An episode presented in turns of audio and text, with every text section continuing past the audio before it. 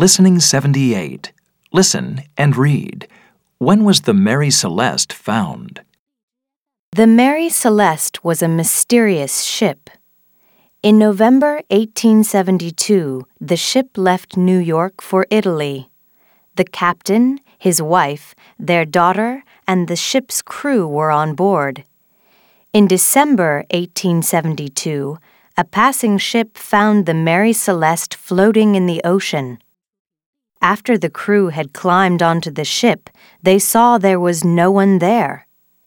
They explored the ship and discovered that someone had taken the lifeboat and a few other things. But the ship wasn't damaged. There hadn't been a storm. What happened to the people? No one knows. It's a mystery.